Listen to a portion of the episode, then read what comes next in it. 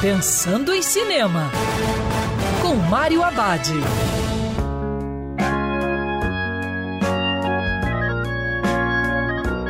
Olá, meu cinef, tudo bem?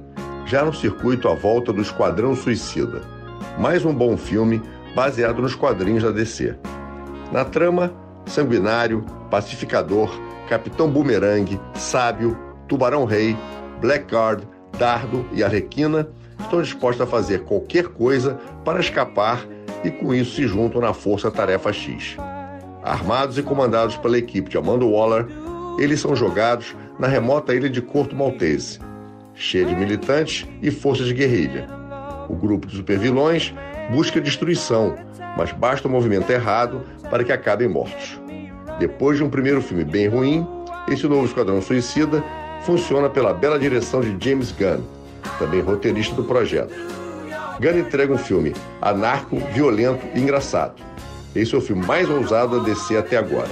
Gunn comprova, mais uma vez, seu talento para fazer filmes com um grupo de heróis, no caso aqui, com super vilões. E lembrando, seus protocolos de segurança, que é sempre melhor ver cinema dentro do cinema. Quer ouvir essa coluna novamente? É só procurar nas plataformas de streaming de áudio. Conheça mais dos podcasts da Band News FM Rio.